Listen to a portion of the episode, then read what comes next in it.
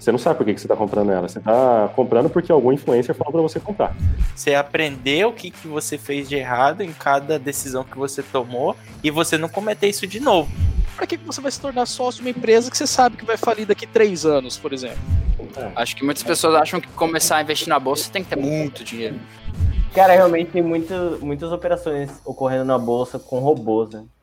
Olá, pessoal. Estamos começando mais um Papo na Nuvem, o podcast da Nuvem Tecnologia. Hoje o nosso papo é sobre grana. Estamos aqui com o lado B da bolsa. Estamos com o Rodrigo Oliveira.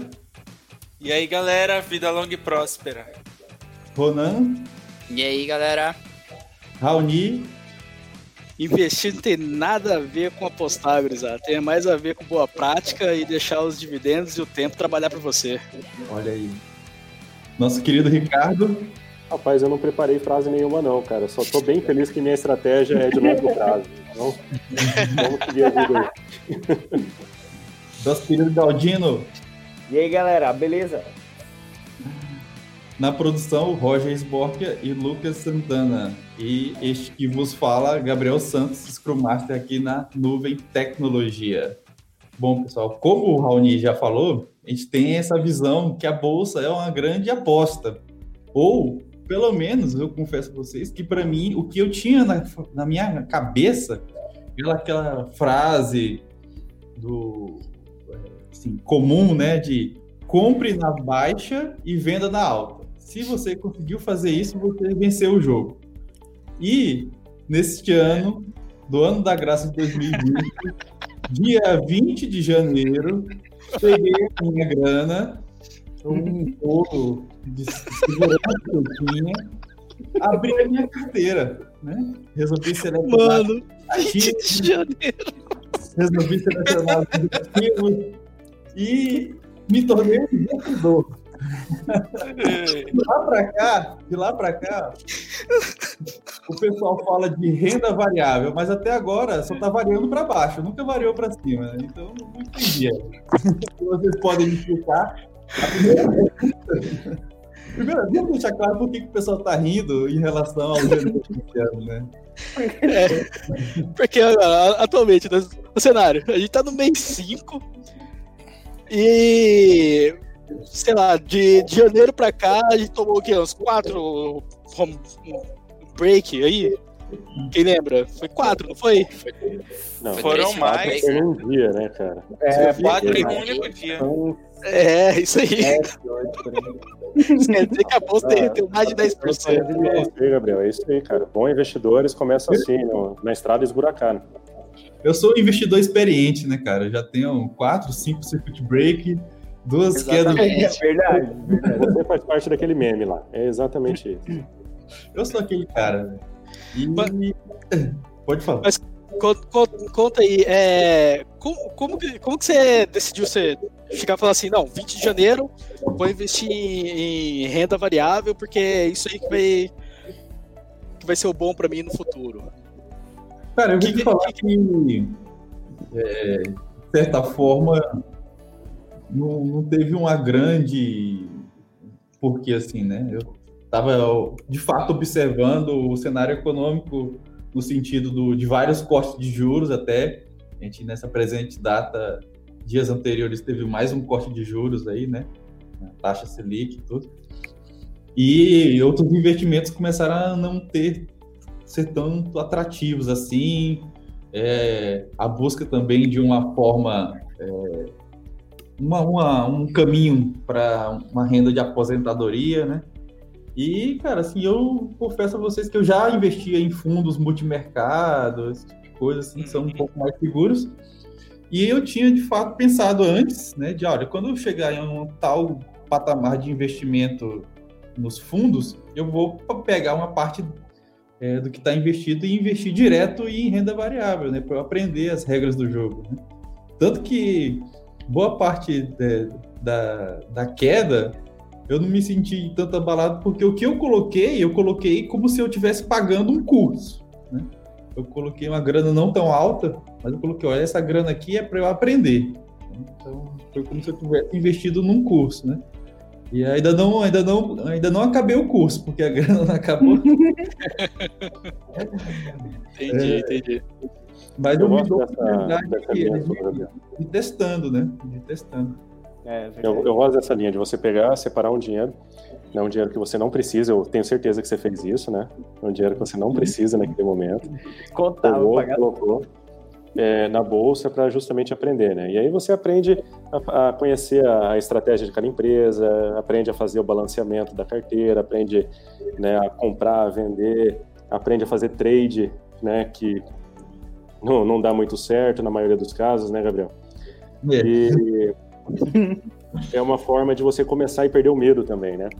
Hoje, a bolsa de valores, é, home broker é um bicho de sete cabeças para muita gente. Então, simplificar isso é o quê? Coloca 100 reais lá na corretora e fala, eu vou usar esses 100 reais aqui nesse mês para comprar né, alguma ação. E aí você vai lá e compra uma ação. Né? E você pergunta para aquela ação e fala, por que, que eu estou te comprando? Né? Você não sabe por que, que você está comprando ela. Você está comprando porque algum influencer falou para você comprar. Né? E aí você não sabe por que, que ela variou. E aí, o que, que acontece? Né? Você fica brincando de ver gráfico só no trade map, fingindo que está realmente entendendo alguma coisa ali. Ah, vai rolar um Sim, paga sim, nós aí pro trade map também, né? Falamos o nome dele. Mas fica só acompanhando e não sabe por que que acontece. Então, realmente, é uma forma de você aprender, mas você precisa saber por que que você está colocando lá, né? Senão vai ser só o quê? Vai ser aposta. Aí você a chance de ganhar talvez seja até parecida da, da chance de você ganhar numa, numa quina, numa cena, ou algo nesse sentido, né? Há controvérsias, né? Tem Instagram aí que mostra que a ale- ale- aleatoriedade, né, gera bons frutos na, na bolsa de Sim, valores. vai nessa. Mas Vai não nessa. não? É, é, eu assim, Eu Tem, um Instagram aí de um primata, né? Que ele. É, vamos deixar claro. ele tá ganhando de várias pessoas lá na, no, Vários no Valorzão League especialistas, né? Décadas de experiência e ele Décadas. com a aleatoriedade É. e uso de métodos esotéricos para escolha da carteira dele, ele consegue ainda ser melhor. É, Vamos deixar claro para o pessoal que está ouvindo, né, que não conhece muito de bolsa, né? Então, cada corretora, que eu descobri também que a corretora não é um bicho de sete cabeças, nem um grupo de pessoas que querem só a sua grana. Estão lá, de fato, é, tendo o, o trabalho deles. Mas parte de algumas corretoras é fazer recomendações, né, carteiras recomendadas. Ah, sim. Então, eles recomendam al- algumas ações para você comprar naquele mês. E tem uma turma, uma turma que coloca no bingo, né? Ele coloca cada ação correspondente a um número e vira um jogo. Manda bala. E incrivelmente esse cara consegue ter um percentual de lucro maior do que É, especialistas, né? Agora, quem explica isso, ninguém explica, eu acho, né? Não, sei lá. Não, mas essa, eu, eu acho que é no sorteio também né, de muitas corretoras, viu, cara? Porque todo mês eles trocam, bicho. Se você acompanhar lá os fundamentos que as corretoras colocam lá num mês, no outro mês ela já mudou. E aí, você vai fazer compra e venda num mês pro outro de uma ação, cara? Não faz muito sentido isso. É, então É, vamos. é. Vamos Você compra porque você acredita na, na gestão daquela empresa, né? Ou no negócio prosperando. Agora, comprar Mas- só por comprar. Mas isso que você tá falando, Ricardo, talvez seja para é, o perfil de quem tá mais assim entrando como especulador, querendo ganhar na alta e né, na subida do, do, do, do valor do papel e adquirir ele na baixa. Porque quem tem o, o perfil mais de investidor mesmo, ele pensa mais é como sócio do, mais como sócio da empresa.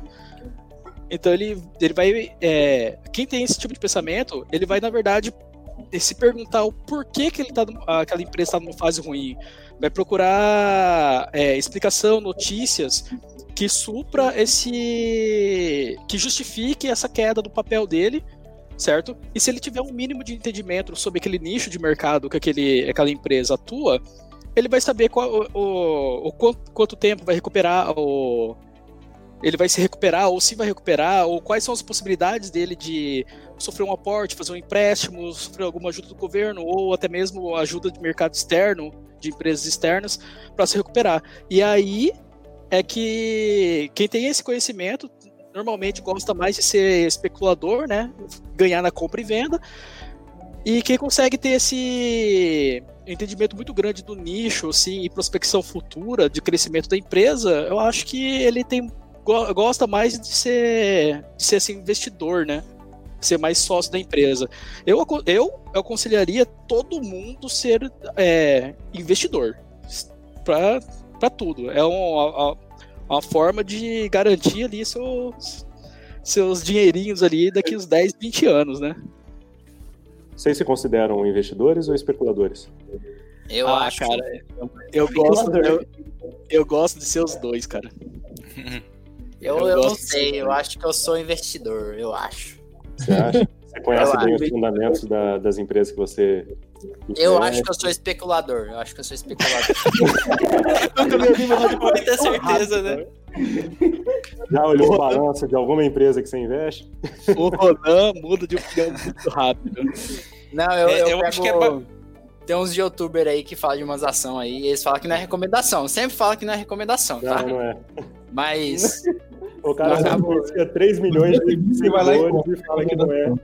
E de repente é. a ação que ele investe sobe pra caramba, e ele vai lá, vende e as pessoas continuam comprando lá. Exatamente. O... É. As minhas custas, mas tudo bem.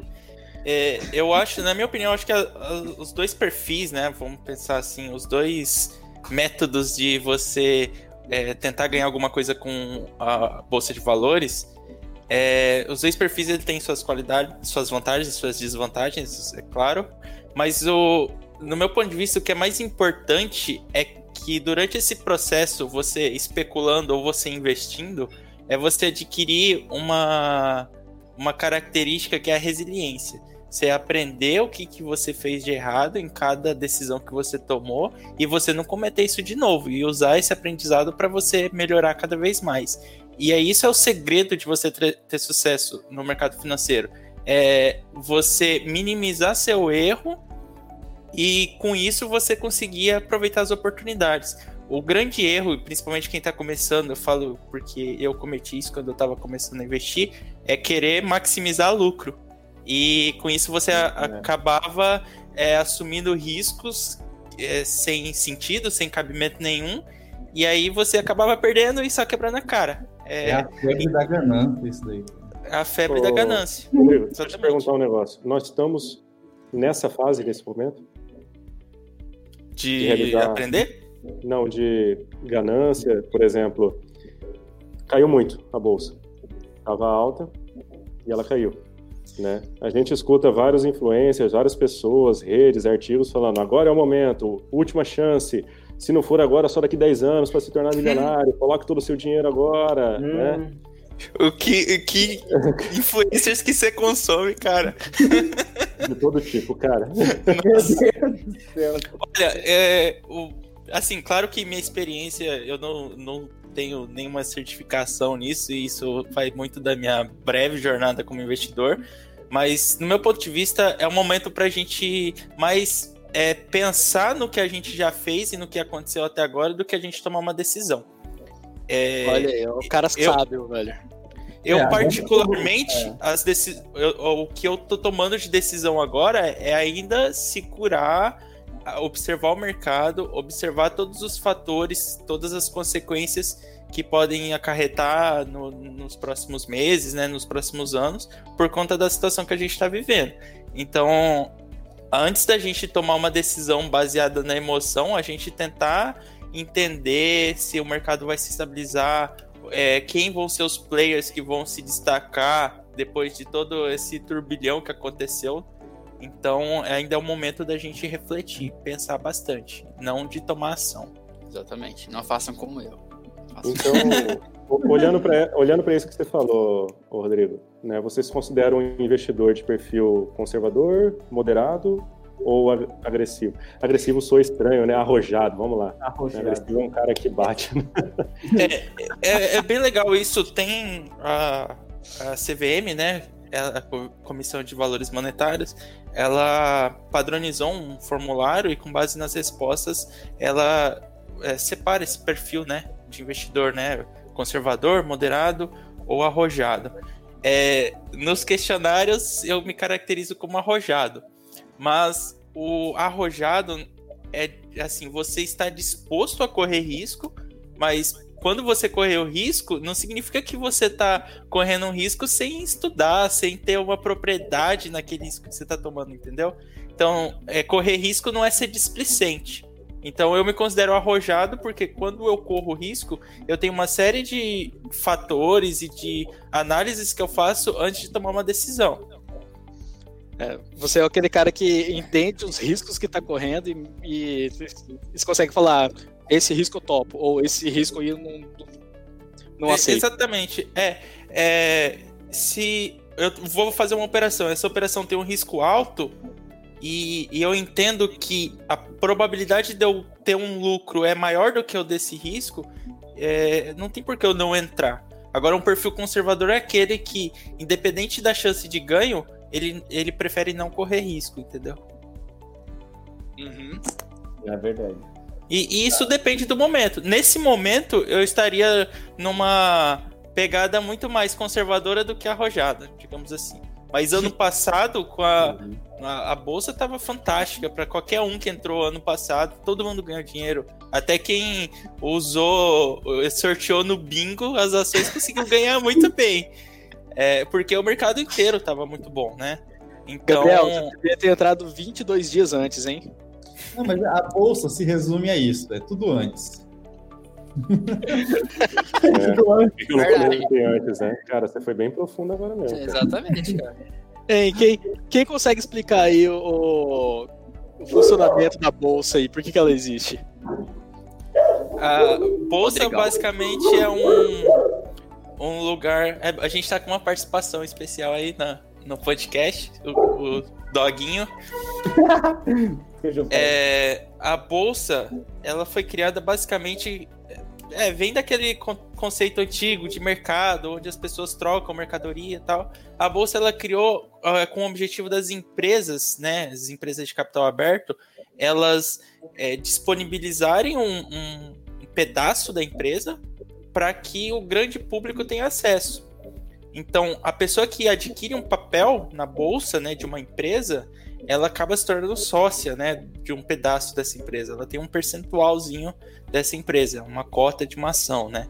Então, a bolsa ela surgiu para intermediar isso. A pessoa não precisa conhecer o dono da empresa, os sócios da empresa, registrar em cartório é, a sociedade da empresa, não a empresa que é de capital aberto, ela se é, disponibiliza seu, seu, suas ações na bolsa e aí nós, né, meros meras pessoas físicas, é, temos condições de comprar esse papel. Então a bolsa ela veio com esse intuito e ela evoluiu a, a, ao longo dos anos. No início era no grito que as coisas eram res, resolviam e seguindo a ordem alfabética das empresas, então imaginem como que eram as, as negociações.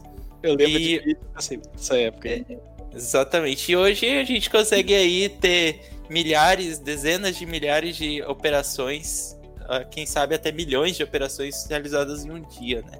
Então é, é, é, é um grande agregador de negócios, digamos assim. Tá, então vamos é, colocar aqui para quem está ouvindo, né? A bolsa, ela é um canal que permite você é, investir em empresas que estão com capital aberto. É, não é qualquer empresinha, é uma empresa que passou ali por um crivo, né? Você pleiteia entrar na bolsa, não é qualquer um que entra, né? Então já demonstra já um grau de segurança, né? É, para aquelas empresas que estão ali. Não é uma empresa que vai é, abrir alguma coisa ou quebrar de uma hora para outra, a não ser que seja por um fator, né? é, externa a ela mesma. Uhum. E aqueles que estão ali colocando a sua grana, está comprando papéis, que hoje em dia não passa de uma série de letras e números no, na sua telinha, né? não tem esse papel na sua mão, você não precisa guardar esse papel no seu, no seu armário. Esse, ele, ele tá ali com algumas estratégias, né? Que eu acho que a gente deveria entrar. O cara tá colocando o dinheiro dele, como já foi colocado, para especular, que é aquela velha frase, comprar na baixa e vender na alta. Esse cara não se importa o que, que essa empresa faz, qual é o lucro dela, enquanto essa empresa está endividada. ele está olhando os números, olhando os gráficos e prevê que aqui é o fundo e ele vai comprar na baixa e, e aqui é o topo e ele vai vender na alta. Ele está preocupado nisso, tanto que ele opera geralmente naquilo que tem mais liquidez, isto é, naquilo que tem muita, muita compra e venda. Aí o investidor, né? Que é... Normalmente quem gosta de fazer esse tipo de coisa aí, eh, que você está falando, Gabriel, é o cara que vai gostar muito de brincar de opções, tá? E essas opções é o, o level 2 aqui do nosso papo, né? Eu queria classificar aquele que é o day trader, que talvez ele participa muito desse cenário, né? Comprar é, na baixa e vender na alta no mesmo dia. Aquilo que o pessoal chama de swing trade e aquilo que o pessoal chama de buy and hold. Vocês podem explicar para quem está ouvindo esses, esses três tipos? Swing trade, o, o Raoni é bom em swing trade, vai lá. O Raoni é bom. Não, day é... trade, day trade, vai lá. Não, day trade nem, nem tanto, porque eu não, não tenho tanto tempo assim para ficar acompanhando a oscilação do mercado do dia, né? Mas é, foi ano passado, eu fiz um, fiz um curso é, que me deu uma, um, uma capacidade muito boa de, de analisar o gráfico e entre treinamentos e treinamentos, né, é, eu tive uma margem de acerto muito boa depois do, do, do curso. Então, então assim, é, o, o, o, day trade eu nunca fiz, não, não tenho tempo para ficar acompanhando o gráfico assim a todo momento. É, swing trade já testei, já testei, já deu bom até mas é porque por causa desse curso de análise gráfica, que consiste o quê? Você compra os papéis, é, se posiciona nele e você pode colocar uma trava de, de loss, né? Se cair de determinado valor, aciona o, o dispositivo de venda daquele papel e você pode deixar um, um gain dele lá, o ganho, a, muito alto, um pouco baixo, ou nem deixar. Você fala, ah, isso aqui vai estar muito alto a ponto de, qualquer momento, eu vou lá e vou executar essa ordem aqui, e é isso, colocar no meu bolso e ir para casa. Esse seria o. Deixa eu, ver, deixa eu ver se eu entendi então. Então, o day trade é aquele cara que ele programa de manhã para comprar e programa para tarde para vender. Ele entra de manhã no mercado uhum. e sempre que ele encontrar oportunidade, ele vai entrar e vai sair o mais rápido possível certo? Ele é. procura essas oportunidades aí, eles costumam chamar de setups ou triggers. E aí eles entram e saem o mais rápido possível. E, sempre de, é, no mesmo dia. Dificilmente eles deixam de, de um dia para o outro, porque pode acontecer coisas muito é, catastróficas de um dia para o outro, né? Entre a, o fechamento e uma abertura. O swing trade deixa o posicionamento até um pouco de tempo mais longo, dias, semanas, até meses em alguns casos. Certo? Os de meses é um pouquinho incomum. Eu não vejo tantas pessoas fazer isso. É... Mas semanas, duas, três semanas é, é o mais comum, assim. De cinco é, a três semanas é o mais comum. E o buy and hold, né, eu acho que é a estratégia preferida aí da, da maioria que, que tem o perfil de, de investidor, né? Que é comprar e manter as ações e apostar que ela vai continuar valorizando sempre. Vai ter as suas oscilações, é claro, mas no final das contas ela vai estar daqui a alguns anos mais, mais valorizada do que quando ele adquiriu esses papéis. Isso significa que o, o buy and hold ele não precisa estudar, Rony? Compra, larga lá e vai embora? Não, não, não, não, cara. Aí, não, não é, velho. Que droga, mano. Não, não, infelizmente. Não, cara, eu e você não, não, não, não. Infelizmente não, não funciona assim. Uh, no, buy and hold você tem que. Vamos assim, vamos supor que você literalmente está tá com o pensamento de tornar sócio da empresa e para que você vai se tornar sócio de uma empresa que você sabe que vai falir daqui três anos, por exemplo? Que tá com o nicho dela tá sumindo ou o mercado está mudando e ele está perdendo espaço, certo? Não faz muito sentido. Então, se você, se você não, não souber o mínimo daquela empresa ali, até para a estratégia do buy and hold, você vai estar tá entrando no marco furado, vai estar tá fazendo um mau investimento, e aí no final o dinheiro não vai estar tá trabalhando da forma que ele poderia estar tá trabalhando para você, né? Posso fazer duas complementações? Por favor. Uma é em relação ao day trade. Geralmente o trader, né, ele, ele inicia a operação e ele dorme, né, vira o dia sem nenhuma operação em andamento. E geralmente eles utilizam é, um tipo de ativo diferente. Ele não trabalha com ação propriamente dita, ele trabalha com ah, ou, ou um índice, um contrato futuro, algo que permite mais liquidez para ele entrar no mercado. Então, ao invés dele pagar, por exemplo, é, 100 reais em uma ação, ele vai pagar lá é, 5 reais em um, reais. uma fração daquela ação, né? Ele vai pegar um, um índice, alguma coisa que está indexado é, a um conjunto de ações e isso gera, ajuda a gerar mais liquidez no mercado. Em relação ao buy and hold, né? É, eu, eu, não que um estuda mais que o outro, mas os, o foco de cada um é diferente. O trader ele está analisando é, a, basicamente análise técnica, analisando o gráfico e tem lá todos os, os cenários possíveis de que o preço pode subir ou cair e com isso ele toma a estratégia dele. Já o buy and hold, ele ele tem que analisar, além dos aspectos internos da, das empresas que ele está investindo, também os cenários macroeconômicos, né? O cenário político. E então é um cara que ele precisa estar tá mais antenado em questões mais é, gerais, né? Mais macro. E precisa estar tá antenado em como que são adotadas, né? Quais as políticas que são adotadas pelas empresas. Então, são.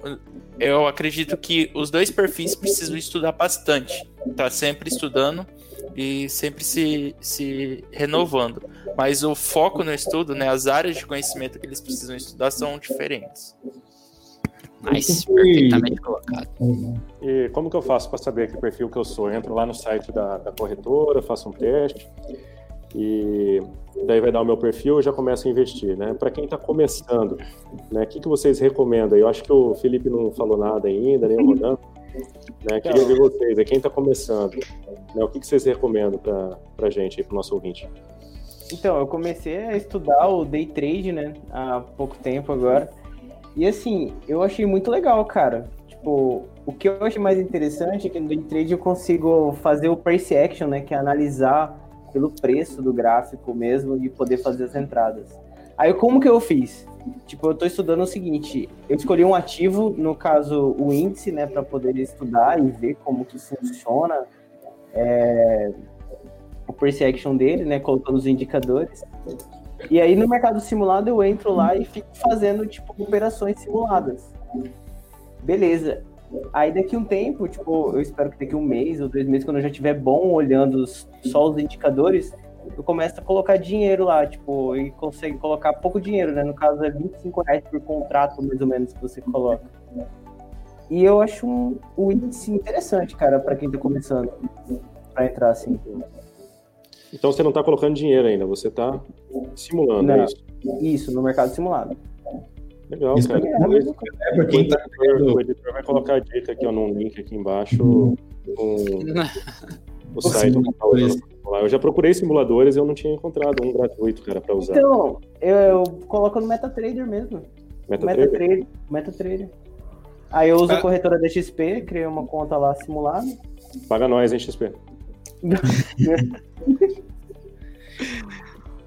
Benchimol, amigão, e, paga nós. É, e beleza, você começou simulando, mas eu, por exemplo, eu tenho, vamos supor, fui lá, peguei meu dinheiro, né, do, do auxílio, alguma coisa aí que o governo está dando, vou investir esse dinheiro. né? Mas esse auxílio não é para isso. Tô, tem, enfim, tem gente fazendo isso. É, vai investir o dinheiro, né? E aí, o que, que vai acontecer?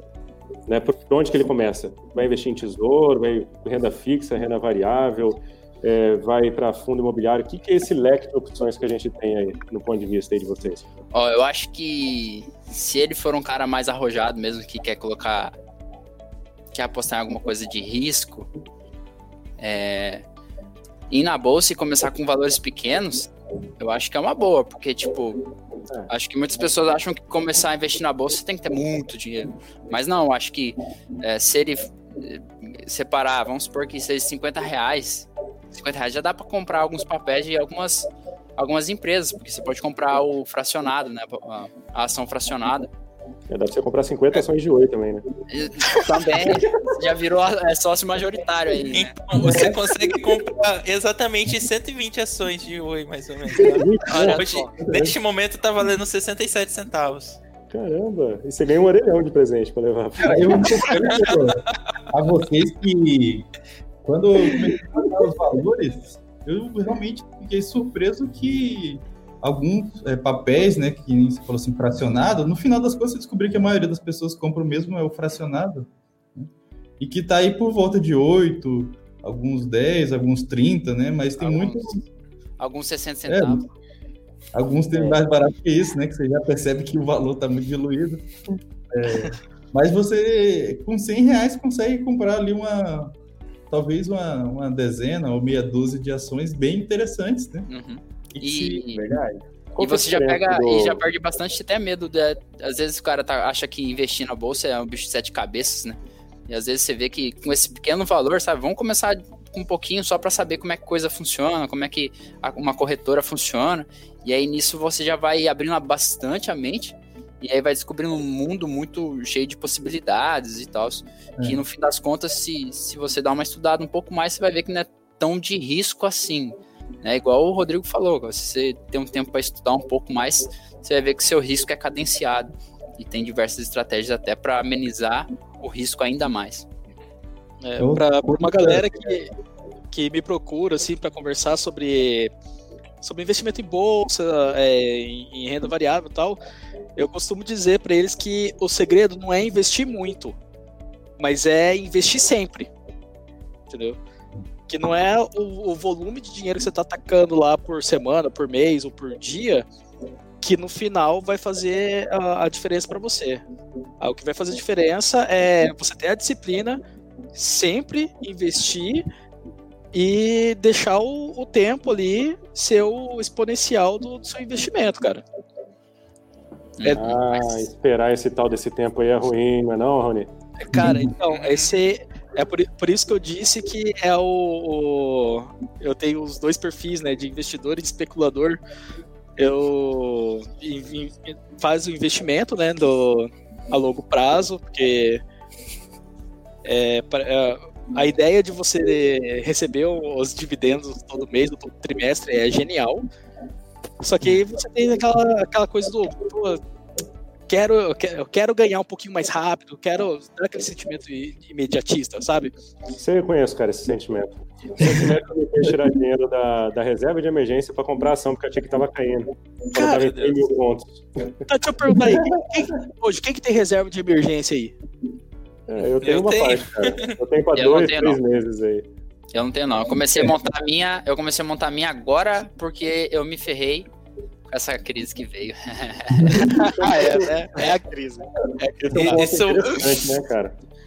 Impressionante. Reserva de emergência, é, né? explicar para criança Reserva de emergência é a grana que supostamente todo mundo tem que ter, independente se é investidor em bolsa ou não, que é a grana que você coloca num local seguro com a liquidez altíssima, isto é, você pode é, a qualquer momento. Botar aquela grana em qualquer momento e que esteja ali rendendo ali, pelo menos para você sair do zero a zero da inflação, você não, não, perder dinheiro.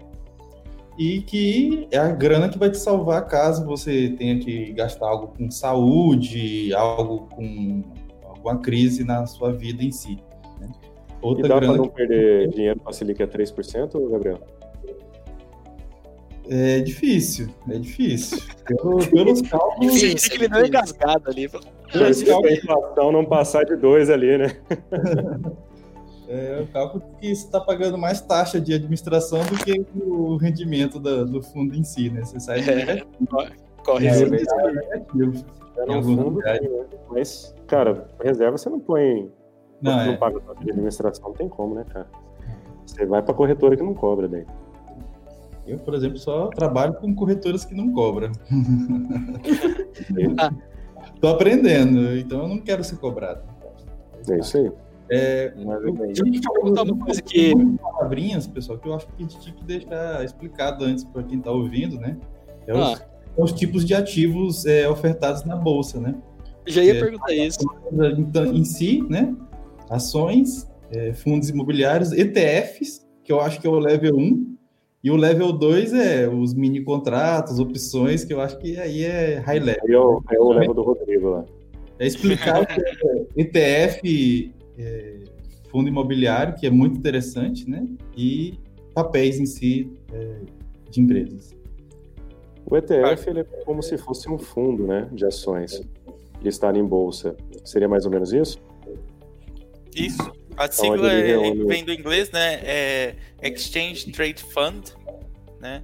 E você é um fundo, ele pode estar vinculado a ações e indexado também a papéis é, não necessariamente negociados no, no, mercado brasileiro. Ele pode estar indexado, por exemplo, às ações aí de um, sei lá, uma grande empresa de entretenimento infantil dos Estados Unidos, por exemplo que tem um rato como. Fala aí, cara, a gente cobra eles. Estão sem dinheiro, mas a gente dá um jeito de cobrar eles, cara. Não esquenta, não. Mas o, os ETFs são bacana mesmo, né, cara? O meu primeiro investimento em bolsa foi ETF. Né? Eu fui lá, felizão, falei, nossa, vou comprar um ETF que é sem taxa de corretagem. Na época não existia, talvez existia em algum submundo aí, corretora sem taxa de corretagem. Agora já tem um monte, mas eles não cobravam a taxa de corretagem para ETF. Fui lá, comprei um monte de Bova 11, era o que eu tinha na época, tinha 100 reais, comprei Bova 11 lá. E eu vi, aprendi né, a acompanhar as oscilações e ver como funcionava esse índice todo, esse, esse ativo né, listado na bolsa. Mas a composição do ETF, ela está ligada em quê? É como se você estivesse comprando ação de 100 ações, ou de 100 empresas diferentes, ou de 500 empresas diferentes, as 80, 90 melhores empresas listadas, ou que mais é, tem ativos circulando na Bolsa de Valores do, do Brasil, por exemplo. Tem diversos índices, né? uhum. né? Se você acessar o site da, da B3, você vai ter essas informações lá. Mas desses índices aí, né? Eu, eu, eu gosto muito do perfil conservador né, quando a pessoa já começa a olhar em alocação em renda variável, né, não tudo em renda fixa somente. E o ETF, eu acho que ele é o grande abre-alas aí para você começar a pensar em renda variável num perfil conservador. Então você pega seu patrimônio lá, coloca, aloca em 5, 10% que seja em algum ETF. Você consegue ter exposição às maiores empresas da bolsa do Brasil, às maiores empresas da bolsa dos Estados Unidos, sem precisar comprar dólar, teoricamente. Né? Então você já está diversificando um pouco seu patrimônio e, e reinvestir em renda variável também. Eu então, aí, eu começaria dessa forma, num perfil conservador também. A, a diferença, assim, que é interessante é que o, as ações em si, se você compra em um dia e vai vender em outro dia, né, você não paga imposto sobre isso, não é isso? Até um certo valor, claro. É. É, até 20 mil reais negociados é, vendidos em um mês, é, você está isento de imposto de renda. Isso no universo, né, fazendo swing trade, ou seja, você comprou e vendeu em outro dia. É, agora já day trade, já, já o, o imposto já é. Day trade é 15, né, Rodrigo? É 15, eu, eu não lembro se é 15 ou é 20%. É, e é por operação, independente por de operação. quantas operações você faz. É, e o ETF, independente do tempo, também sempre cobra, né? Esse que eu toquei nesse É, ponto. o ETF, eu tive essa surpresa quando eu vendi o meu.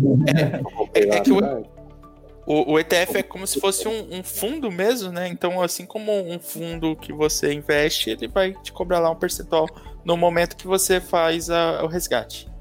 Aí ele te cobra por você não querer estudar ainda e escolher uma ação para você ir.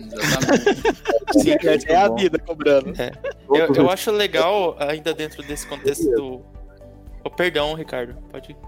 Todos os dividendos você não recebe. São reinvestidos dentro do próprio fundo. Exatamente. É a taxinha que ele cobra ali para você não querer estudar a ação que você Ah, então é... entra no, no, outro tipo é, de negócio, que é o fundo imobiliário, e a gente pode falar também de dividendos, né? Porque esses caras também estão associados. Cara, no fundo é imobiliário. Bem legal. Fundo imobiliário é um é um universo bem específico dentro do, do, do, da bolsa, assim, né, cara? Porque ele tem, ele tem uns jargão muito específico, tipo, sei lá, você vai, vai falar sobre vacância, né? o, cara, o cara, é, o cara que, tipo, empresa que mexe com, com sei lá, com aço, siderúrgica, não tem vacância, né? E aí você se, se, depara com. Também são papéis, mas tem um. Como se tivesse um, o próprio jargão só desse, desse nicho aí, que é dos fundos imobiliários, né? O que, que, que, é um, um, um, fundo imobiliário? E aí, alguém, alguém consegue explicar assim de uma maneira bem. Se eu for explicar, eu vou devagar, devagar aqui. cara. Alguém consegue resumir? Eu acho que Ô, Ronan, você abriu o áudio aí, quer falar? Não, não, é, eu ia falar que o Ricardo manja muito de fundo imobiliário, porque eu aprendi com ele. É, não, eu, eu, eu, recebo muita dica do Ricardo e do Gabriel sobre fundo imobiliário, eles são muito bons falar por isso, por isso que tá quebrando ainda, mas tudo bem. fundo imobiliário, pessoal, é, tentando não ser não demorar muito na resposta, né? Já que o Raoni ia dar uma aula disso pra gente, perdemos essa oportunidade. Fundo imobiliário é como se você estivesse comprando uma fração de um determinado imóvel.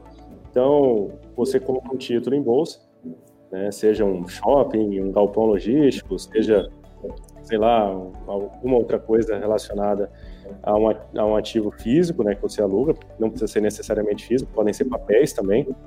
Né? Tem variação de tipo de fundo. E você compra esse ativo você vira dono de um pedaço de reboco daquele shopping lá. Então você pode chegar, bater no peito lá, no segurança e falar, ó, sou dono desse shopping aqui, ó, eu tenho um pedacinho dele, né? isso aí, não, é, é, não, é, é exatamente isso aí, exatamente Não aí. funciona, não façam isso em casa, tá? Ué? Mas é, a, a contextualização é mais ou menos essa, você se torna dono daquele pedaço, daquela fatia, daquela fração, né, de um fundo. É, e daquele imóvel e de todos os imóveis que compõem o fundo. Raoni estava falando de vacância. Vacância nada mais é do que o percentual que o fundo está deixando de estar alocado, é, locado os imóveis. Né? Então, você tem lá cinco estabelecimentos comerciais em um determinado fundo, e desses fundos e desses estabelecimentos, um deles não estão sendo locados, você tem uma vacância em cima daquele fundo mais alta do que um que tem todos os ativos locados, né? todos os estabelecimentos. Então, você recebe o que de um fundo? Você compra um pedaço e você recebe um aluguel né, por estar investindo naquele fundo, por ser dono daquele fundo. Então, um shopping, você comprou 100 reais de, de ativos de um shopping, você vai receber é, um dividendo daquilo, né? É, relacionado ao quanto que o shopping arrecada de aluguel. E aí tem algumas regrinhas aí de que ele tem que repassar X% para a pessoa que investe, né, para a pessoa física que investe no, no, fundo e tudo mais. Né? Mas uma parte desse aluguel é retido na administração para eles fazerem investimentos, crescerem, comprarem, adquirirem novos, novos estabelecimentos, e se esse for o objetivo do fundo também. É, só para complementar, Pode complementar. É, a questão do fundo imobiliário, a, a, o grande chamariz dele, né? Você vai ter um rendimento equivalente a, a um imóvel. Então, se você tiver um apartamento e alugar esse apartamento, é, e se você tiver o mesmo o valor de mercado desse apartamento em um fundo, o, o rendimento que você vai ter vai ser semelhante, equivalente. Mas ele tem, é, eu vejo assim, duas vantagens em relação até o imóvel. A primeira é que você não precisa ter todo o valor de um imóvel inteiro, então eu não preciso ter lá 300, 400 mil reais para ser dono de um apartamento e alugar ele. E o segundo ponto é que você é isento de imposto de renda na, no dividendo que você ganha. Então isso aí é muito, eu acho que é um, um chamariz muito legal. Pro, tem um terceiro fator aí, hein, Rodrigo? Eu colocaria que ele tem uma liquidez fantástica e se você for vender um apartamento hoje, vai demorar meses e se for vender esses papéis de, do fundo imobiliário, você vende, sei lá, em menos de, uma, de hora. Acho que tem outro Sim. fator aí também, que Fala é, no caso é que, tipo, quando você coloca um imóvel para alugar, né, geralmente seu, você tem problemas às vezes com inquilino e coisas do tipo, né? No caso do fundo ah, imobiliário, você nem, nem conhece a quem, quem tá lá no alugando. Total, total, é. total. É. Esse gerenciamento, você não, você não, é, cuidar dessas manutenções, você não, não precisa se preocupar. E outra coisa, olha só. Nossa, tem bastante coisa. Outra coisa, o, os dividendos já são livres de imposto, né? Então. É. Os dividendos que o Rodrigo falou já são. Acho que é. Acho que é ah, o grande chamariz para mim foi que os dividendos, isto é, pessoal, imagina que tem uma série de shoppings e cada loja no shopping paga um aluguel e o aluguel de todo mundo reunido desses dessa dezena de shoppings dá um montante. Esse montante é retirado a parte da administração do fundo e o outro montante, é, bem resumido assim, pessoal, dividir aquele montante para todos os cotistas do fundo. Então você vai receber lá é, alguns centavos por uma cota ou algum real por uma cota, né? Então quanto mais cotas você tem, mais parte do aluguel geral você vai receber. Então se você tem às vezes é um grande número de cotas, você recebe mensalmente um rendimento daquilo, né? O que é espetacular, porque você não precisou esperar muito para quem é, é tá mais ansioso, né? Então você uhum. recebe mensalmente um retorno do seu investimento, né? E o, o, o número interessante é quando você consegue é, que o seu retorno mensal seja igual ou maior ao valor da cota. Né? Então você compra novas cotas só com o rendimento das cotas que você já tem. Então você continua retroinvestindo nisso, né? É, isso é a bola de neve a seu favor, né? É, você... é, quando você chegar nesse nível, você atinge realmente o, a bola de neve que o Raoni falou, né? Vai é o, a magia do juro composto. É, a magia Exatamente. Sétima maravilha do mundo. Vou te perguntar uma coisa aqui. Para quem investe em, em fundo imobiliário aí, qual que é o dividend yield do papel que você mais gosta aí do fundo imobiliário? Olha, os meus variam geralmente. Não, do, do, papel que você mais gosta. Do papel que você vai falar, não, esse aqui é o meu xodózinho do fundo imobiliário. Mas Qual o dividend todos, cara. Eu sou um pai amoroso com meus fundos imobiliários. Entendi, não tenho filho preferido. Existe um negócio interessante, por exemplo, os dividend yield deles estavam mais altos, estavam mais baixos, né, com antes do, do dia 15, antes do Gabriel entrar na bolsa, eles estavam mais, mais baixos, porque o preço das ações eles estavam mais altos. Né? Então, o dividend yield ele é muito de acordo com o preço da ação também, calculado é o resultado dos do, últimos 12 meses, né, calculado pelo preço da ação atual ali que está. É, então ele estava mais baixo, né? Com essa queda, o dividend yield ele aumentou, ficou muito bom para entrar agora. Um quesito, de, um quesito interessante do fundo, né, que me venderam a ideia quando eu comprei também, e devem ter vendido para você, Gabriel, é que eles são mais seguros. Né, eles oscilam menos né, que as ações. Né, e a gente viu fundos imobiliários aí nessa, nessa queda do Covid e derreteram praticamente ali. Né? Eu tô sem receber meu shoppingzinho mal 11 lá. Eu acho que eu tenho três shoppings, cara. Eu, os três, ó, me cortou. É, a, a, a, dica era para quem estava começando, tereré, alguém falava isso dizendo, olha, as ações elas têm uma variação incrível durante o dia mesmo, elas sobem e descem muito. E já os fundos imobiliários eles têm uma, uma, uma constante, né? Assim, é, a curva é, é menos acentuada, né? Então você sente que seu dinheiro está variando menos. Né? É, mas no meio desse cenário não teve para ninguém não. É, é, a, curva variou bonito para todo mundo, né? E teve um cenário caótico que foi é, a partir desse momento que os shoppings estão fechados, eles não cobram aluguéis e eles não recebem aluguéis, eles não lhe pagam seus dividendos, né? Então seu dinheiro ficou, é, digamos assim, né, isolado estagnado. É, é, gostoso ver todo mês lá o dinheirinho cair na conta, mesmo que seja 50 centavos, um real, né, que cai bem pouquinho, mas é, é bom, cara, dá uma motivação maior fazer o é. investimento. E aí depois eu descobri que é, empresas, empresas também pagam dividendos. Né? É... é... Só que aí elas não estão de fato cobrando aluguéis, elas estão lucrando, né? Então a empresa lucra e ela olha para aquele lucro e ela tem agora tipos de empresas, né? Empresas que reinvestem todo o lucro e empresas que decidem pegar uma fatia desse lucro e é, distribuir para seus cotistas, né? Então, é, você recebe dividendos de empresas, né? Que alguns é, é, investidores acreditam que seja melhor investir em empresas que pagam dividendos do que em fundos imobiliários por conta das taxas administrativas e por aí vai. Né? É, cara, é, eu acho que o segredo é diversificar sua carteira, cara. Se você está correndo atrás de dividendo, você não deve se atrelar só um, o fundo imobiliário, ou só o setor energético, ou só o setor de banco, não, cara. Acho que você tem que ter, dar uma olhada, assim, no, principalmente essas três áreas são os que pagam os melhores dividendos.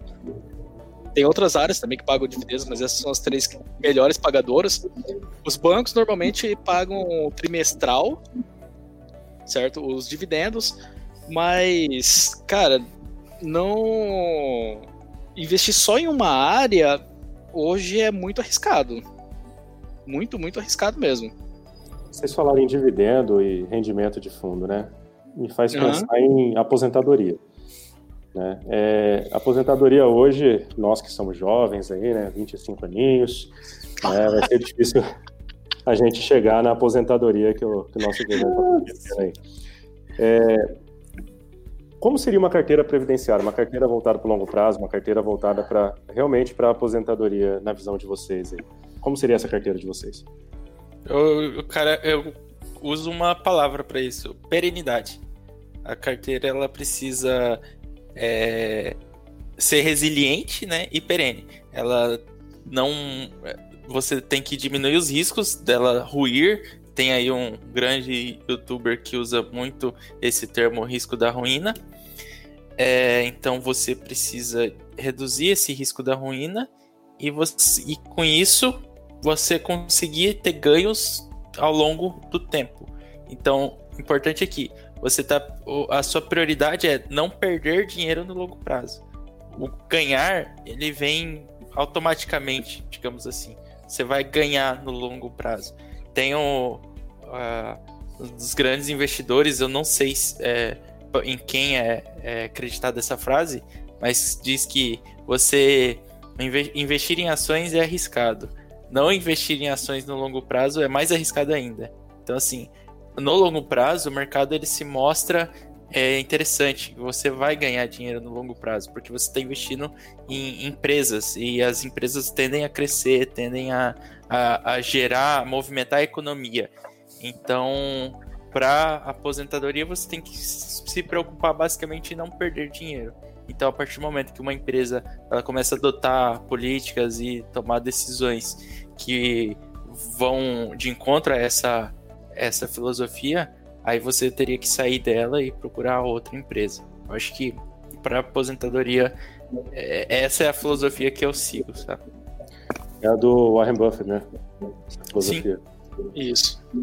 Eu não sei se é dele, eu acho que é um pouquinho dele e um pouquinho é do que a gente vai né? aprendendo. Nunca perca dinheiro, né?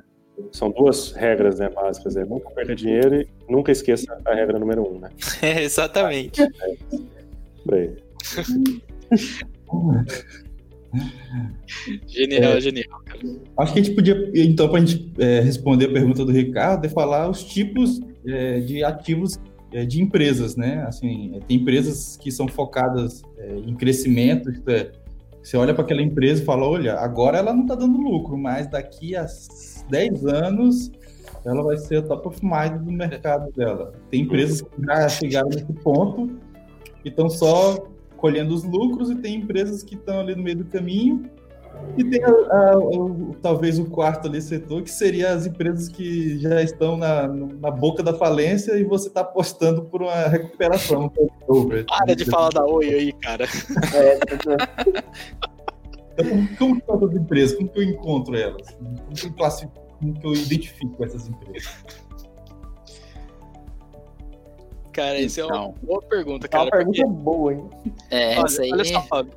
Eu costumo consumir muito relatório de, de empresas especializadas em análise, tá?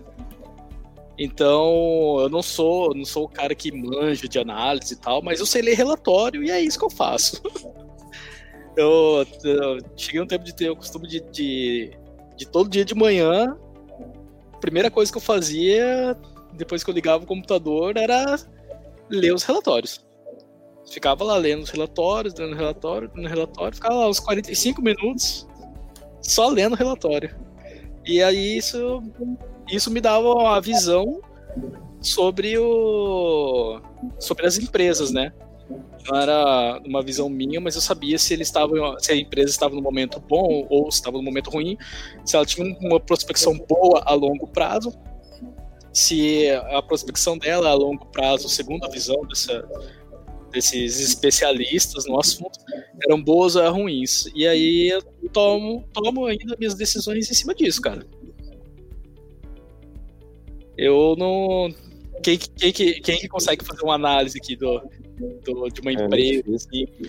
Eu já tentei, juro que eu já tentei é, fazer análise. Eu demorei, sei lá, três semanas é, e olhando tipo uma hora e meia por dia sobre a empresa e depois de três semanas eu desisti e falei, ah, isso não é pra mim, não, não sei fazer, vou pagar os caras que sabem fazer esse negócio aí e consumir o conteúdo deles, é isso.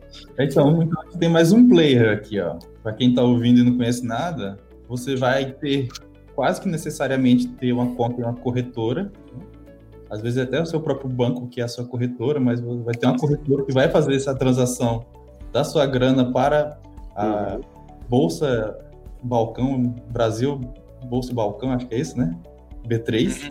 Uhum. E é, a casa de análise, né? Que seria esse outro player, que são empresas é, que tem um grupo de, de pessoas ali cabeçudas analisando o mercado, notícia, balanço, é, relatórios, enfim, das empresas e elas vão te proporcionar uma análise, né?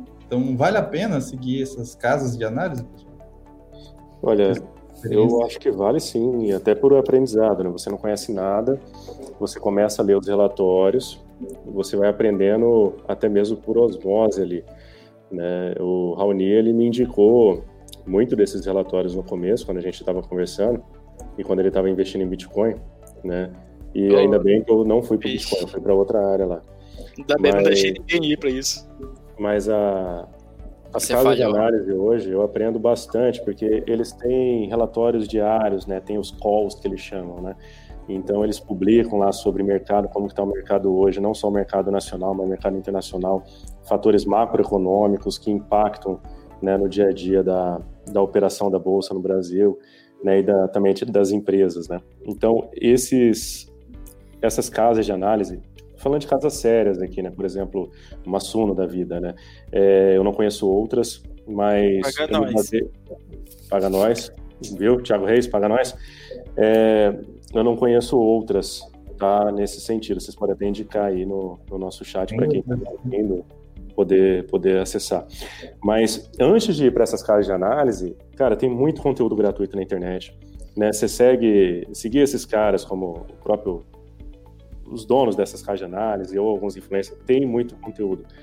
Dá para você absorver bastante informação inicial e depois você ir para o mais avançado. Porque você vai começar a ver termos ali na, naqueles relatórios, como dividend yield, é, sei lá, liquidez, IL, é, IL PL, LPA, EVPA, EVPA e, e aí você vai ter que parar buscar informação sobre aquilo, tentar entender, ou você vai ler corrido, fingindo que entendeu e não vai valer de nada. Então, ah, é. né, a recomendação é essa, né, para quem está começando. A recomendação para quem está começando, cara, se você não, não entender um termo, para imediatamente e corre atrás daquele termo lá para você entender. Porque se você não entender aquele termo, tudo ali para baixo não vai fazer o menor sentido para você. É, é que nem a, o cara se aventurar a ler um, um, livro de, de física e não entender o, conceito básico de, de algum termo que está ali como uma fórmula, com um número, né? É, e, é, e, o cara continuar lendo como se aquilo lá não fosse importante. Claro que é importante. Né? Eu acho que no primeiro, é, essas recomendações, no primeiro momento, as decisões que são tomadas, né, para quem está começando, vai muito do que está no relatório. Então, as decisões são tomadas seguindo as orientações do pessoal que está lá.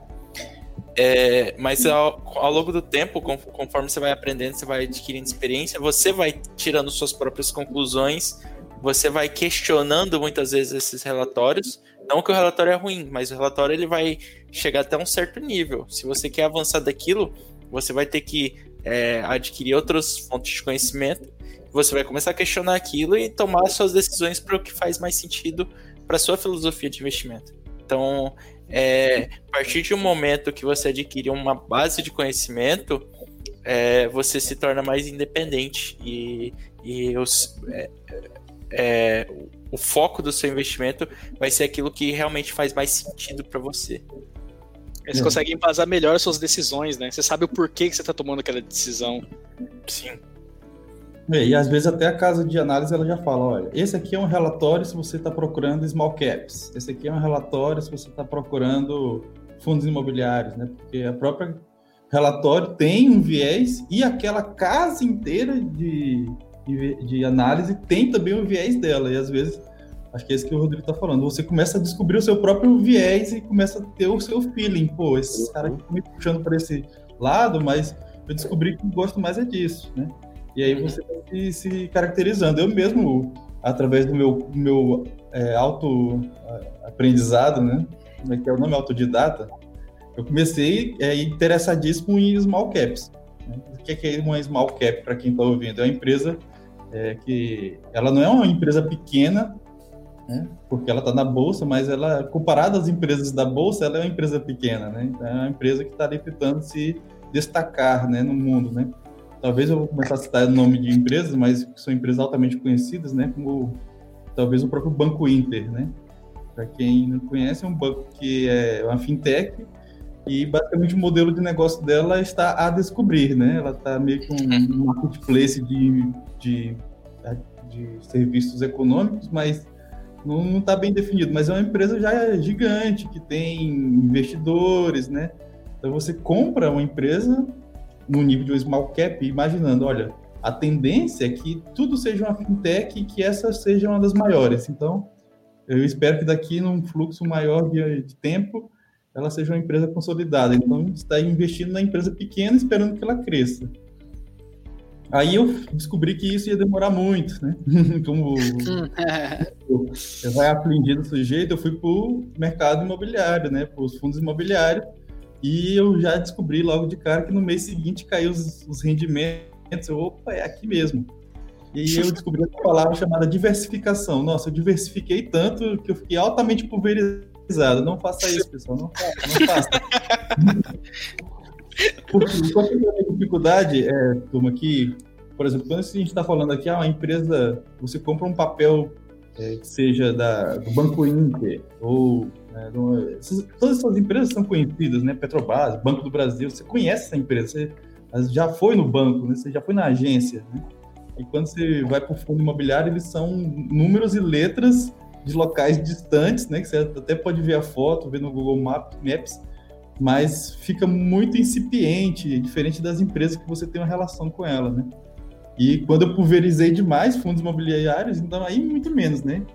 Talvez depois agora eu tenho só três fundos imobiliários, que eu acho que já até é uma quantidade boa, né?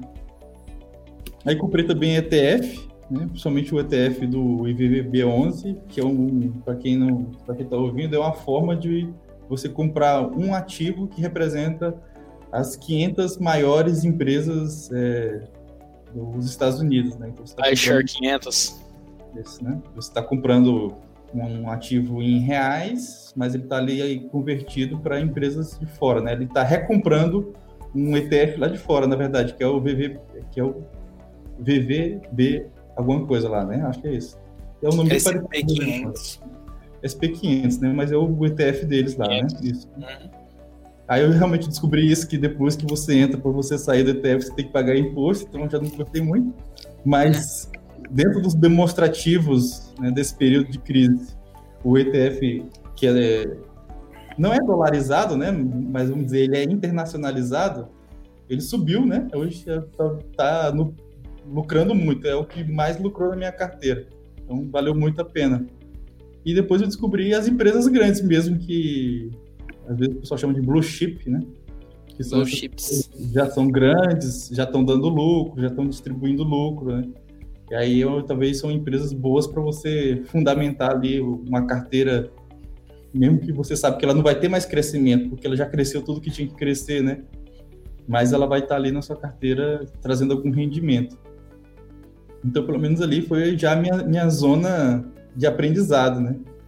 Aí, eu acho que a gente podia falar de juros versus bolsa, que foi um tema até que vocês colocaram aqui na pauta para a gente conversar, porque a gente está nesse momento de cada vez juros menores e a bolsa. E aí, variando. E aí, pessoal? Ah, a gente teve a notícia, né, que foi cortado em 0,75 é, a taxa básica de juros, a Selic, pelo, pela última reunião do Banco Central. Uhum. E, e, o que, que isso impacta na bolsa? Basicamente, a taxa de juros, a taxa básica de juros, é, a, às vezes a gente confunde com a questão do é, o, o, os, os, produtos que os bancos oferecem, né, e os juros que eles cobram. Mas basicamente a taxa de juros, ela é o quanto que o, o governo quer te incentivar a ajudar a girar a economia. Então, juros é basicamente o, uma válvula que o governo usa para controlar a inflação. Se você diminui os juros, você está incentivando as pessoas a girarem o mercado. Girando o mercado, girando a economia, você aumenta a inflação. Então, você aumenta os juros, você diminui a inflação. Você diminui os juros, você aumenta a inflação. E, e é uma. É, é, não tem uma relação direta, mas uma correlação muito alta, né? É, entre juros e, e, inflação. Então, com o cenário que a gente está, com a inflação baixíssima e é, uma crise financeira já batendo na porta, né? A água já está espirrando naquele lugar lá. A gente, o governo ele, ele quer ajudar a movimentar o mercado. Então, ele diminui a taxa de juros para incentivar as pessoas a entrarem no mercado. Mas como que, como que funciona isso, né?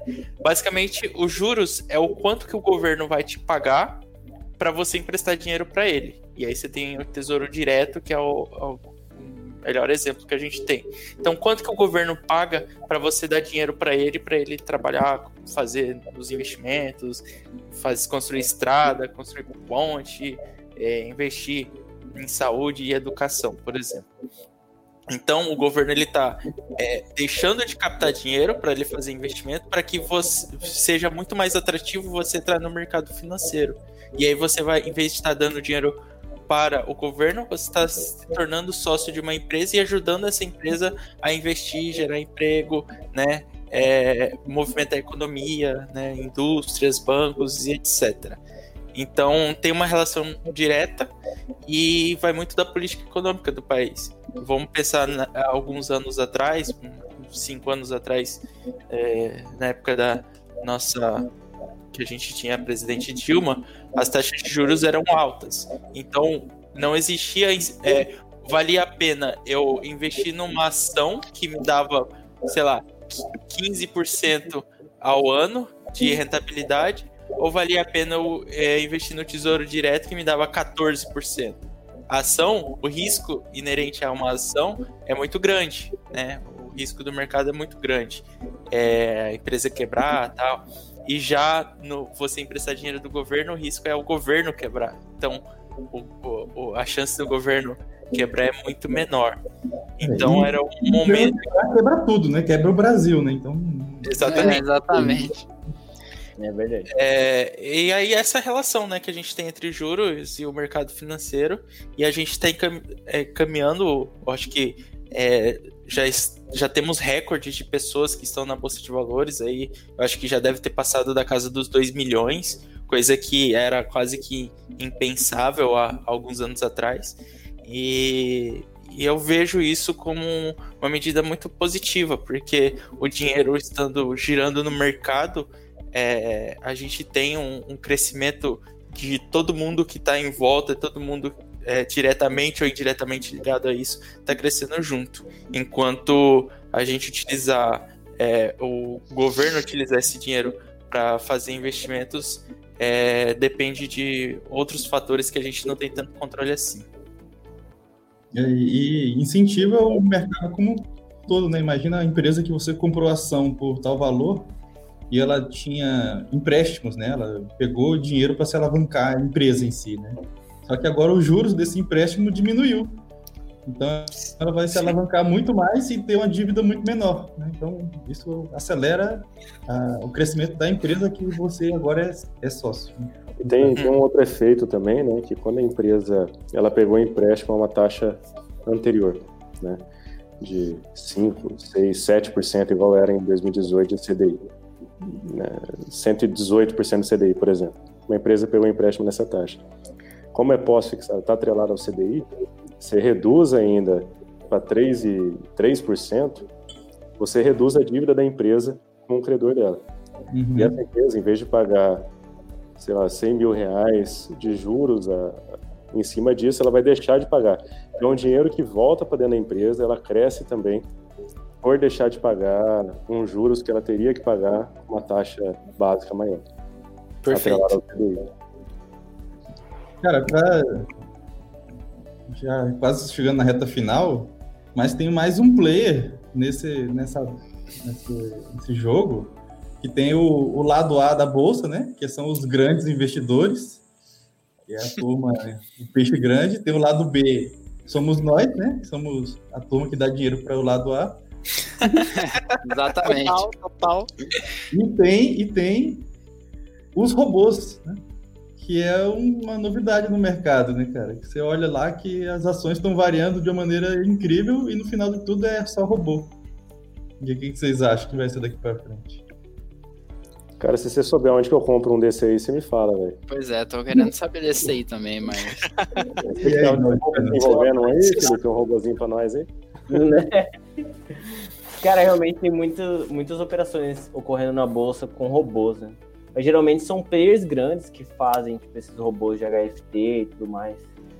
E também tem a galera que começa com aquele robozinho, né, em casa, né, desenvolvendo, e coloca aquele robô moleque, robô raiz. É, aquele robô raiz lá no código e tal. É bom então, que o robô eu... não tem sentimento, né? É. Tem que comprar. tem que comprar ali naquela hora eu uso uns robôs para testar, tipo, alguns parâmetros no, no gráfico mesmo, para ajudar na análise. Eu acho interessante, inclusive, usar. Ele ajuda bastante porque ele consegue olhar muito mais tempo para trás, né, do que eu consigo ver, tipo, visualmente. Uhum. Ele já me entrega o resultado pronto. Eu falo assim, pô, analisa, por exemplo, essa média móvel cruzada aqui em 10 anos, tipo, nesse índice. Aí ele me mostra lá e fala, pô, realmente isso aqui teve um lucro se eu usar a média móvel, por exemplo. Então é um recurso bem interessante pra galera. Eu tenho uma defesa a fazer para os robôs, que se não fosse pelos robôs, a gente não teria liquidez no mercado. Vamos pegar um cenário de três anos atrás, que a gente tinha 600 mil investidores. Você acha que você colocasse uma oferta lá de vender um, um papel que você tem, que você está precisando de dinheiro na hora, você não ia conseguir se não fosse pelos robôs. É, os robôs que geram essa liquidez no mercado e possibilitam oh, resgatar rápido. Porque o robô fica nice. comprando e vendendo assim? Sim, o robô, ele que movimenta. Eu tava até procurando aqui agora o, percentual. Eu já li em algum, em algum lugar que cerca de 40% das negociações feitas na bolsa é feita por robô. Nossa, então, na bolsa brasileira? Na bolsa brasileira. Caramba, Cara, é, um então, eu, eu não sei a fonte, tá? Eu falei esse número é, é de uma memória que eu tenho aqui, tá? Eu, tô, eu procurei aqui agora, mas eu não consegui encontrar. Mas é um volume muito expressivo, então... eu achei que ele ia tirar um skip da, da, da cabeça. Isso é genial. Tenho aqui na minha memória, no meu HD aqui. É, então, é, cara, eu, eu, defendo os robôs. É, eu acho que é uma maneira justa, assim, de você é, entrar no mercado, ganhar dinheiro e, e fornecer um ecossistema mais competitivo, saca? Então, Rodrigo, deixa eu perguntar, você já né? experimentou aqueles robôs e plataforma já prontinho assim? Não. Tipo eu, eu... Smartbot e coisa assim? Não, sinceramente eu, eu eu sou o cara que pre, é, gosta de ter controle da situação. Então eu gosto de conhecer o que está acontecendo é. por trás. Eu prefiro não confiar. Inclusive, clubes de investimentos, essas coisas, é, fundos também, eu não, não me interessam muito, sabe? Uhum, eu acho entendi. meio cabuloso também. O robô é bom você conhecer bem o que ele faz, cara, antes de você colocar o dinheiro nele, entendeu? Assim, né? Tem a plataforma. Tem, hoje tem plataformas lá que mostra pra, qual é a estratégia do robô, você parametriza ele do jeito que você gosta. Dá pra você fazer os backtest lá e, e você vê como que, que roda. Em geral, eu já, eu já fiz alguns backtests, já fiz uns, sei lá, 4, 5 meses de backtest. É, para os robôs que têm alguma performance boa, eles cobram um valor tão alto para rodar o robô que o que ele ganha você deixa no robô e fica 0 é. a 0 tá ligado? Então. Por exemplo, é melhor... não faz muito sentido. Se eu tivesse é... um robô rodando na minha conta, ele ia lá ver que eu realizei lucro, a bolsa está caindo X%, ela nunca caiu assim, aí atingiu aquele percentual, ele vai e realiza o lucro, depois caiu mais, ele vai e compra e subiu um pouquinho, ele vende e fica nesse ping-pong aí. É, depende da estratégia, né, do, do, do, do robô. É, mas a estratégia mesmo eles não revela, né? Porque se ele Além de ter as operações, eu tenho que programar a estratégia no robô? Não, não, é, não você parametriza. Tem é, cada robô tem uma estratégia lá, tem bandas de boiler, não sei o quê. É. E aí você define os parâmetros, se define se você vai fazer mais operações no dia, em um dia, menos, ou você parametriza por qual é o lucro máximo e lucro mínimo que você gostaria tal. Tem vários parâmetros, os parâmetros mudam de acordo com as estratégias. É claro que eles não revelam qual é o, o, o cálculo por trás ali, mas, cara, eu já. Eu, eu, fiz alguns testes já, foi ano retrasado, ano passado. E assim, o, o, dinheiro que você coloca lá, ele lucra, lucra. Só que aí tem a taxa de administração do aluguel do robô, que aí você deixa todo o lucro no robô, tá ligado? É, mas você pode, você pode fazer seu próprio robô. O Felipe no começo ele falou do MetaTrader. É uma plataforma open source né, uhum. que permite você construir seus algoritmos lá dentro e você conectar com várias corretoras. No próprio aqui no Brasil a gente tem várias corretoras que têm suporte ao MetaTrader. Você podia explicar um pouquinho mais, Felipe, como funciona? É, então, quem tem, tiver interesse em começar a programar robô, né, automatizado, a melhor plataforma que tem é o MetaTrader, né? Que no MetaTrader você já aprende a linguagem lá, que é o MQL5, e você já consegue desenvolver especificamente para para os robôs automatizados, né? Tipo, você coloca lá médias móveis, índice de força relativa, e você já vai programando, é, testando no próprio ativo. Isso que é muito legal. É, uma é bom parada... você para de estudar sobre fundos imobiliários e balanço fiscal de empresas e passa a estudar estatística, né? É, tipo, é uma coisa diferente, cara. Tipo, bem diferente, inclusive. Na verdade, você tem que, você tem que ter manter estudando os dois, né? Os dois, né? É, sim, é. poder pegar a parada, é verdade. Mas igual o Rony falou, essa questão dos parâmetros, igual, tipo assim, por exemplo, pô, tem um robô que a estratégia dele é trabalhar em cima de uma média móvel cruzada. Aí pensando na programação assim, como que eu programaria esse robô? Tipo, pô, quando a média móvel cruzar a de 10 e a de 20, tipo a média móvel de 10 períodos e de 20 cruzar para cima, eu faço uma compra. Então esse é um parâmetro configurável dentro de um robô desse eu posso configurar ele para ativar a venda quando ela cruza para baixo, entendeu? Então eles geralmente entregam o robô para a gente já pronto com essa estratégia de média móvel. Aí a gente coloca o parâmetro lá, pô, eu quero que daqui a 50 períodos ele entre com uma compra, entendeu? Então esses são os parâmetros que a gente pode colocar. Mas se a gente fazer do zero, a gente escolhe o nosso próprio oscilador e coloca lá para rodar, testa e coloca hum. produção. E a galera raiz que gosta do C o MQL5 é bem é. parecido, então podem ele, usufruir. Ele é, é, muito parecido mesmo. Finalmente meu conhecimento em C vai ser utilizado para alguma coisa, então. C++, nossa. É, cara, C e C++, cara, é muito importante nessa área de análise de dados. Mas... Ainda bem que seu conhecimento vai ser usado, né, Rony? Me passa o XZ do seu robô depois, tá? Tá. só, só o robôzinho, né? Falar, não, vou colocar essa vozinha. Não pendrive seu robô pra mim, pra eu instalar. E também você é, tem como configurar ele para funcionar em determinado período de tempo, né? Tipo, pô, eu quero operar só de manhã, por exemplo. Eu consigo setar ele lá para funcionar só de manhã cedo. Eu só Ou opero eu... no final da tarde. Só no final da tarde. É. Você de coloca manhã. Para ter é. lucro, tipo, eu quero 100 reais por mês, entendeu? 100 reais por dia, por exemplo. Assim que ele atinge a meta, ele para naquele dia também, não tem como. Então é muito interessante, porque você não precisa ficar olhando o gráfico lá toda hora. É um day trade sem ficar olhando o gráfico. Basicamente. Ah, isso. Cara, esse é um lance vastíssimo, né? Assim, porque tem essa ideia de fundamentos, que é muito legal de entender os fundamentos da empresa, até de investigar os sócios proprietários, o CEO, entender como é que eles são, são caras jovens, não é? Ou você pode passar a estudar gráfico, né? Então você fica ali olhando o gráfico de, de Ou você, olhando você gráfico. pode estudar C++ e fazer um robô ali com é. e tudo mais. E... E tem uma, uma, estratégia que eu descobri recentemente que é só ganha dinheiro na bolsa quem não coloca o dinheiro na bolsa. A ver. estratégia aí para quem, pra quem começou esse ano tá bem. Tá bem, né, cara? É a estratégia que eu chamei aqui de ataque de oportunidade. Você estuda a bolsa, acompanha a bolsa, mas você só coloca dinheiro nela quando você vê que ela caiu, né?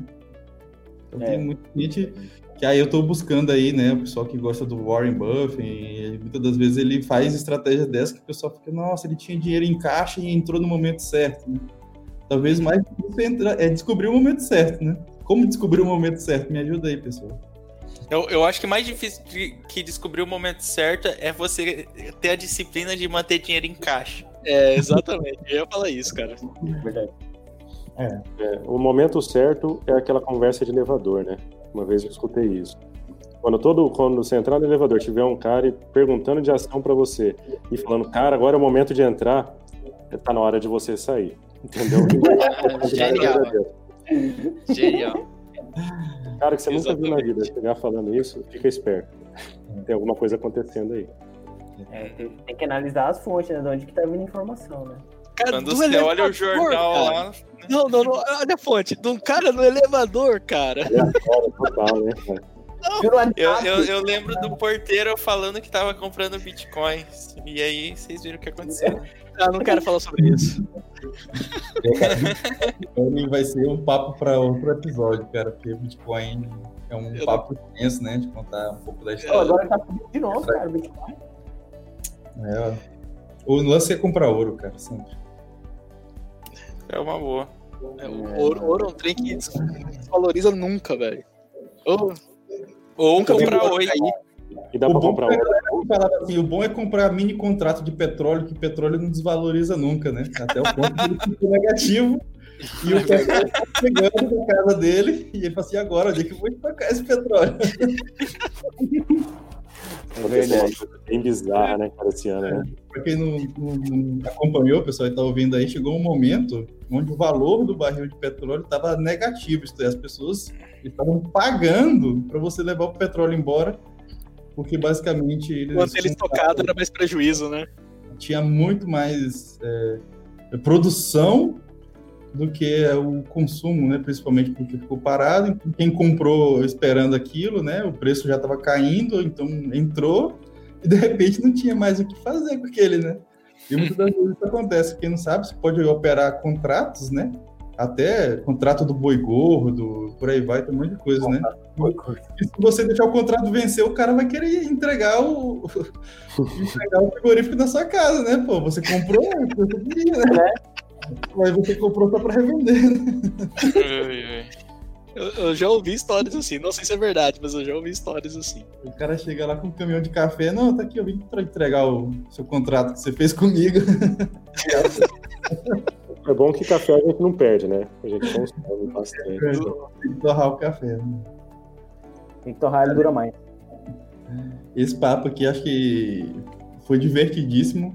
É a ideia, pessoal, do papo é a gente conversas de corredores na nuvem, a gente transportou aqui para o podcast. E muito a gente conversa sobre o que fazer com a nossa grana, porque somos jovens e estamos pensando no futuro, né? Então, é uma boa ideia você dar uma olhada nesse momento, porque contra a corrente, né? Esse é o momento onde todo mundo está falando mal da bolsa, nos, nas mídias, nas grandes mídias, porque a bolsa está despencando. Mas talvez aqui, né, somos o lado B, você pode estar tá olhando uma grande oportunidade para entrar no momento onde a bolsa está mais barata, né? Então, geralmente o pessoal diz que a bolsa está em promoção, né? E realmente, quando você passa a estudar isso, você vai andando por aí, você deixa de olhar marcas e começa a olhar empresas, né? Você fala, nossa, aquela, aquela é, bebida ali não é a marca da bebida, é, é você vê os, os a sigla é da sigla, né? você começa a entender e fala assim, estou comprando ativos em vez de comprar algo que é, é consumido, né? Que me consome minha grana, né? E se você gostou desse papo maluco de pessoas que ficam pobres, ficam ricos e passam mais tempo ficando pobre do que rico, e quer estudar isso com a gente, compartilhe isso com, a sua turma, né? Dá um joinha se tiver no YouTube, o like no, no Instagram like. e por aí vai, né? É, comenta. Agora a gente tem um e-mail, né? Que é papo na nuvem, arroba nuvem.net. Então, você pode mandar sua sugestão de tema, se às vezes você quiser participar. Siga nossos canais no Spotify, no Deezer, né, para ouvir os próximos episódios. E é isso aí, pessoal. Agradeço a participação de vocês. E no mais, nada mais. Tchau. Uhul. Valeu. Uhul. Vida longa e próspera.